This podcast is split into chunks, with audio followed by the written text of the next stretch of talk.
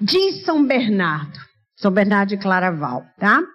Aquele que do nada foi tirado, Lúcifer, comparando-se cheio de altivez, pretendeu roubar o que pertencia ao unigênito do Pai, a realeza, o poder, a glória, o esplendor, a adoração, os planos de salvação, a filiação divina e nós que pertencemos a Ele. E nós que pertencemos a Ele. Lúcifer quis roubar do unigênito de Deus, de Jesus Cristo, o trono, a realeza, a glória, a perfeição, a filiação divina e nós, e nós que somos imagem e semelhança dele. Então veja bem, podendo atingir a Deus, ele vai atingir a imagem e semelhança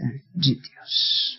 Os queridos, a esposa, a amada, aquela predileta, bela, perfeita, que roubou o coração de Deus com um só dos seus olhares, com um cacho dos seus cabelos, com a, com a volta dos seus colares. Não podendo atingir a Deus, o demônio voltou-se em ódio contra o homem, a quem ele não admitia servir porque ele se julgava superior e é superior. Os anjos são superiores aos homens. Mas o problema não foi ser ou não ser superior, foi a empáfia de se considerar superior. E ele foi então atingir ao homem. E como era o homem antes do pecado original? Gênesis, vamos lá, Gênesis 1, Gênesis 1, 27. Deus foi criando tudo. Faça-se o mar, o mar foi feito. Faça-se uh, o sol, o sol foi feito. Faça-se a luz, a luz foi feita. E Deus mandava e as coisas eram feitas. Mas Deus estava de fora. No, cap, no versículo 26, há uma reunião na Trindade. Pela primeira vez, Deus usa a primeira pessoa do plural. Até agora, ele usou o imperativo. Faça-se, façam-se, faça-se. Ali, ali, ali, fora. Agora Deus se envolve nas pessoas trinitárias. Façamos, façamos o homem à nossa imagem e como a nossa semelhança. O homem imagem semelhante de, semelhança de Deus. Significa o quê? Primeiro, ele foi criado para amar, para relacionar-se como a Trindade se relaciona. Hoje em dia a gente não tem mais aquela imagem de 50 anos atrás, de um triângulo equilátero que a gente ficava no colégio. Eu me lembro que eu ficava desenhe a Trindade. Era meu TV de casa, imagina. Aí eu ficava contando os pontinhos da régua para fazer um triângulo absolutamente equilátero. Senão a professora de religião me botava para fora da sala. E não era de matemática, nem de álgebra, era religião.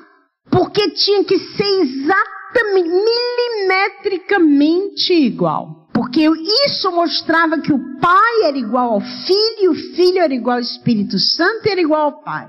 Hoje em dia, os teólogos não entendem mais assim, para a glória de Deus.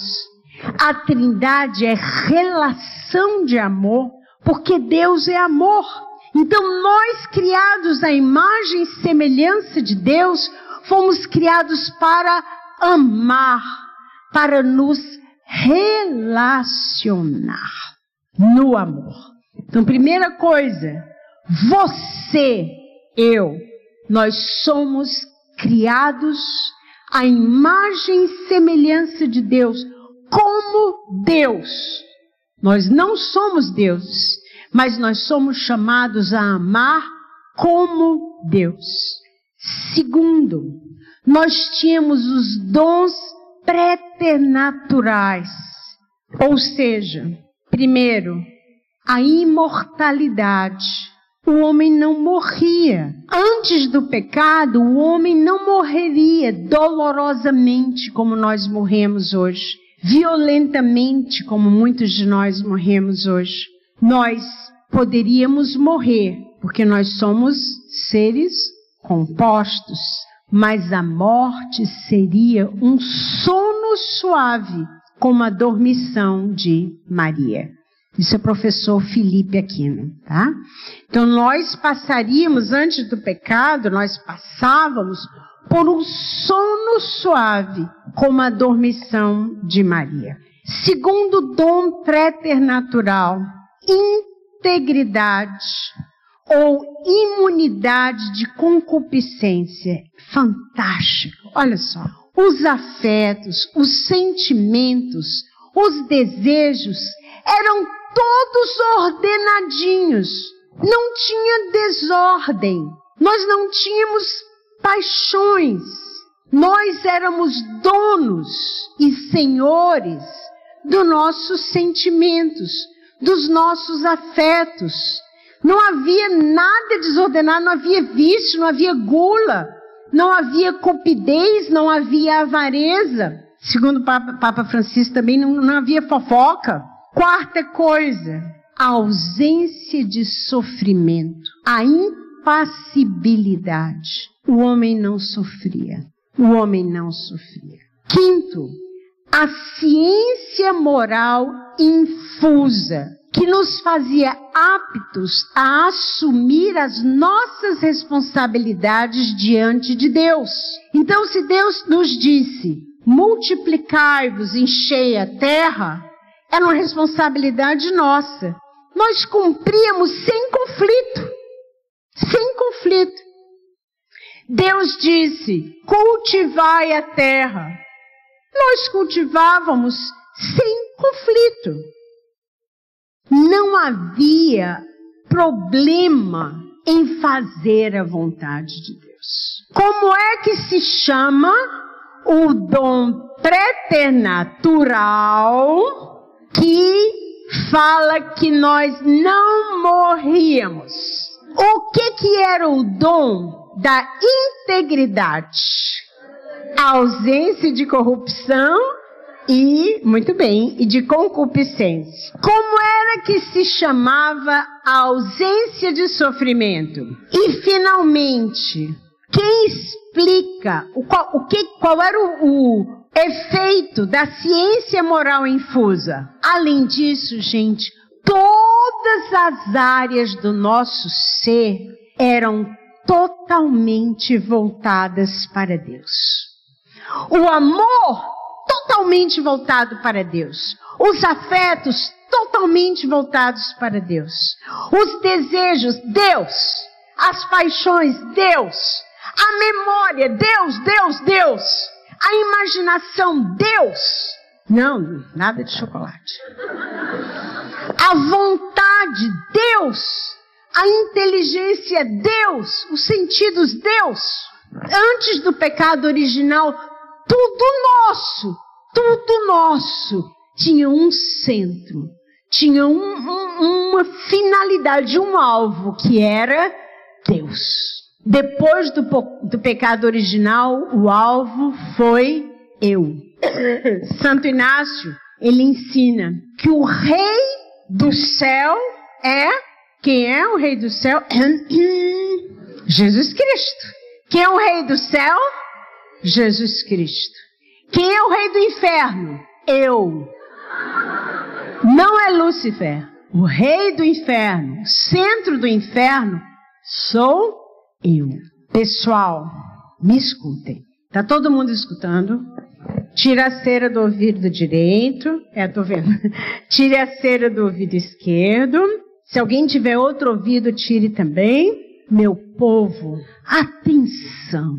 O mal não é uma pessoa. O que foi que eu disse? Não é uma pessoa. Quem é o mal? Não é uma pessoa não é ontológico, não é um ser. o mal não é uma pessoa, não é um ente, não é um ser, não tem características ontológicas, características de ser. A gente tem mania de dizer que o cão, o diabo, o encardido, o fedido é o mal. Não! Ele é um anjo decaído. O mal não é uma pessoa. O mal é o efeito de eu escolher a mim e não a Deus. O óbvio, né? É óbvio assim, né? O mal é a minha escolha por mim, pela minha vontade, pelo meu orgulho, o meu egoísmo, a minha vaidade, a minha barriga cheia enquanto o outro está com a barriga vazia. O mal é uma escolha que nós fazemos do não vontade de Deus, não Deus. O demônio não é o mal, ele é o tentador, ele é o cão, o bicho ruim, o encardido, o nojento, o que vocês quiserem de ruim, é ele. Mas ele só tem o poder de nos tentar. Ponto! Ele não tem poder de ir além daí. O poder dele acaba ao nos tentar. E quanto mais nós caímos, mais aumenta o poder dele sobre nós. Quanto mais nós não caímos e vivemos em estado de graça, mais diminui o poder dele sobre nós. Cuidado! Uma das ameaças do demônio é fazer propaganda de si mesmo. Jesus nunca fez propaganda de si mesmo, mas o demônio faz. E faz hoje, e faz aqui, faz agora. Quer ver? Qual é o nome da novela da Globo que passa depois das 10? Hã? Vá de retro. Vá de retro. Quem é o mocinho da novela? O demônio. Tony coisa nenhuma. O demônio. O Tony Ramos é aquele artista que todo mundo gosta, menos a Friboi, né? Mas é aquele artista que todo mundo gosta, simpático para todo mundo, dos artistas mais queridos do Brasil, e vai fazer o papel do demônio. Simpático, galã, é, como é que se diz? Que atrai as pessoas, boa pinta, engraçado. Você até esquece que está vendo o demônio. É ou não é? Como é? é? Assistam só uma vez, é desgraça suficiente. O demônio faz propaganda de si mesmo. O demônio faz propaganda de si mesmo. E uma das grandes propagandas que ele faz é fingir que ele é o mal. E nessa droga dessa novela, ele é um mal maravilhoso, simpático, atraente. Meus queridos, o demônio faz propaganda de si mesmo há muito tempo. E nós caímos direitinho na propaganda que ele faz. Ele começou aqui no Brasil aos pouquinhos. Começou sendo a mulher adúltera da novela, o homem adúltero da novela, que era uma simpatia do povo. Depois o ladrão, que era o mais simpático e o mais bondoso para o povo. Depois aquela pessoa com desafios na sexualidade, que era o melhor dos empregados que era o mais simpático, que alcançava o ibope lá em cima, o tal do Félix. E assim o demônio vai fazendo propaganda de si. Ele vai fazendo com que as pessoas acreditem que ele é mal, que ele é, desculpem, que ele é o mal. E que o mal é muito gostoso, que o mal é muito bonzinho, que o mal é muito simpático e que vale a pena fazer o mal, porque você no fim da novela se dá bem. Isso eu falo de novela, mas é filme, é tudo. A mídia inteira.